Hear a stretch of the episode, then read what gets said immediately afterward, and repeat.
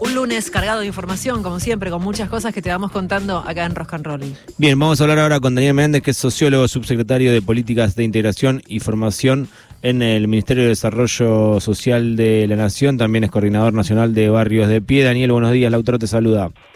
¿Cómo anda Lautaro? ¿Qué decís? Buen día. Bien, Daniel. Bueno, eh, apreciaciones o información en relación a este bono que finalmente se concretó, que se va a dar en dos partes para gente que no tiene trabajo. Por supuesto, lo escuchábamos hoy en las voces direccionado para la gente que, que, no tiene ni siquiera para, para comer y bueno, llega eh, este bono del Estado, queríamos saber tu, tu apreciación y, y, y, qué evaluación haces de, al respecto.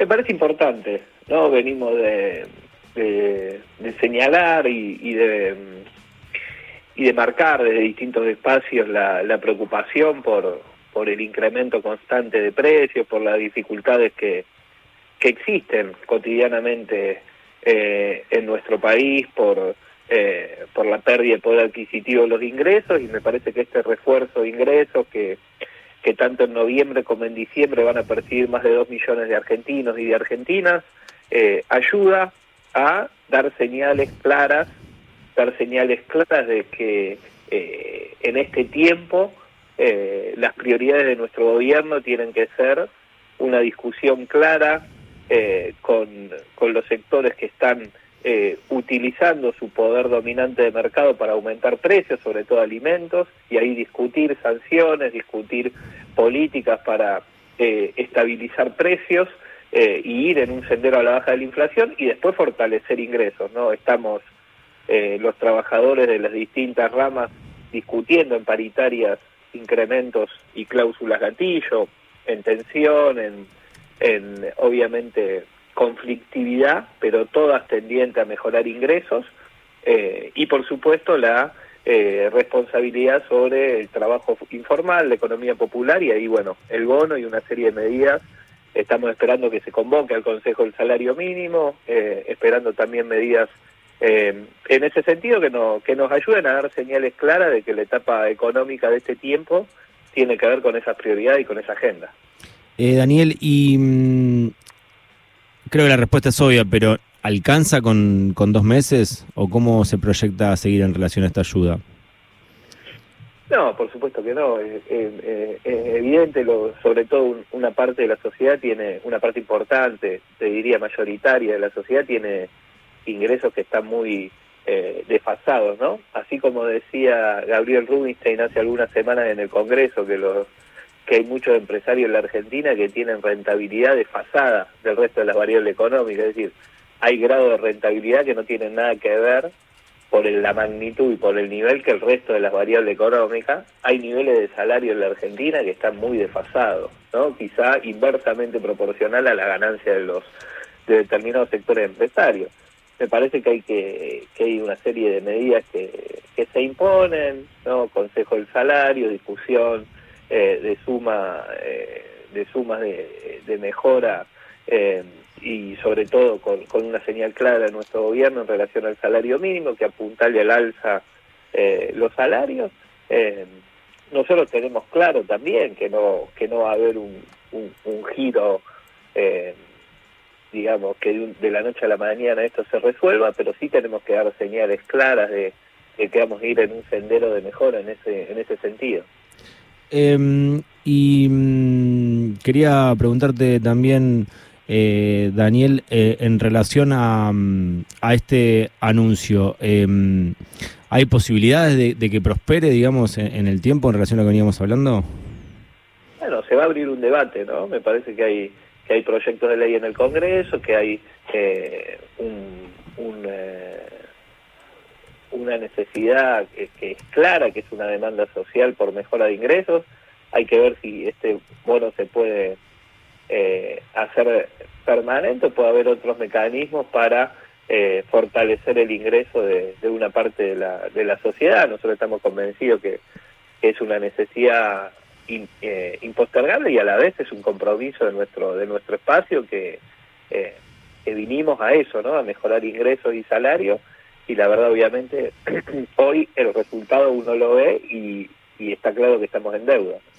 Daniel, en relación a este tema, la última al menos de mi parte, em, ¿cómo tomaste las declaraciones de Emilio Pérsico que dijo tenemos una política planera y bueno, Victoria Tolosa Paz eh, salió a responderle, dijo que la política social es de tiempo determinado y no vino para quedarse permanentemente? Es un debate, primero, eh, cuando uno lee toda la declaración de Emilio, dice bienvenido sea el refuerzo, ¿no? Mm. Es decir, nosotros estamos en una situación de emergencia. El problema es que en la Argentina la emergencia lleva mucho tiempo ya, ¿no? Mm. Ese es el problema. Eh, nosotros venimos a cambiar la política social Mm. para virar un poco la lógica del subsidio y pasarle a una lógica más productiva.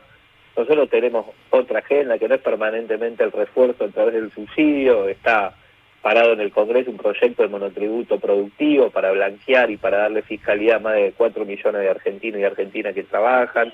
Tenemos una agenda que tiene que ver con eh, fortalecer la economía la economía popular, porque estamos convencidos que no que a través del subsidio no sacamos a, a, nuestros vecinos o vecinas de la, de la situación de pobreza. Eh, pero eso no implica que no veamos la emergencia, el incremento permanente de precios y la necesidad eh, de, de- de dar una mano. Ahora, hay reformas estructurales que lamentablemente pandemia mediante y emergencia, eh, nuevamente la política social en ese sentido no, nos tiraron para atrás eh, en un montón de, o, o nos, o nos impidieron avanzar con más claridad en un montón de transformaciones, eh, que bueno, que ojalá ahora con el Consejo de Economía Popular que, que podamos convocar podamos avanzar.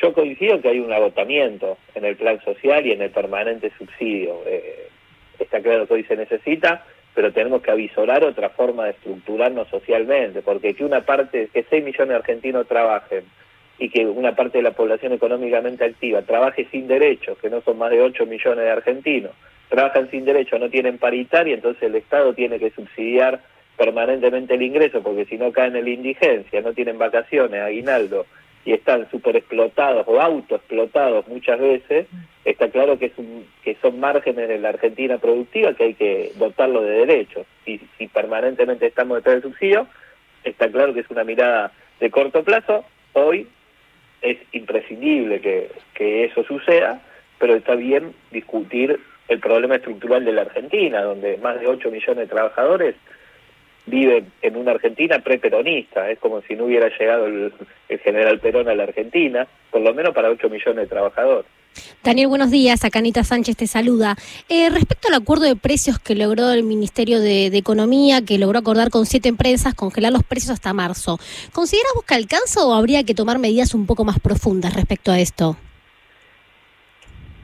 Cuando uno plantea cualquier medida de tipo de control de precios inflacionario, en sí por sí sola está claro que no alcanza. Eh, pero bueno, nosotros aspiramos que haya un montón de medidas que todos los días se vayan tomando y que eso configure un escenario de, donde sí alcance, por lo menos en la coyuntura, ¿no? Eh, está claro que los cambios estructurales en una Argentina que tiene este nivel de endeudamiento, que tiene esa fragilidad macroeconómica, que tenemos esta debilidad en términos de poder político, que a nadie se le escapa, eh, necesitamos eh, hoy fortalecer nuestro vínculo con los sectores populares, con los, con los trabajadores, y hay que tomar medidas para tener poder político y refrendarlo el próximo año y poder eh, tener una agenda que tendrá que ver con el balance de lo que hemos hecho este tiempo, mucho más audaz en materia de, de cambios estructurales. Daniel, muchísimas gracias por atendernos. Gracias a usted. Abrazo grande. Daniel Menéndez es subsecretario de Políticas de Integración y Formación en el Ministerio de Desarrollo Social de la Nación y también es coordinador nacional de Barrios de Pie.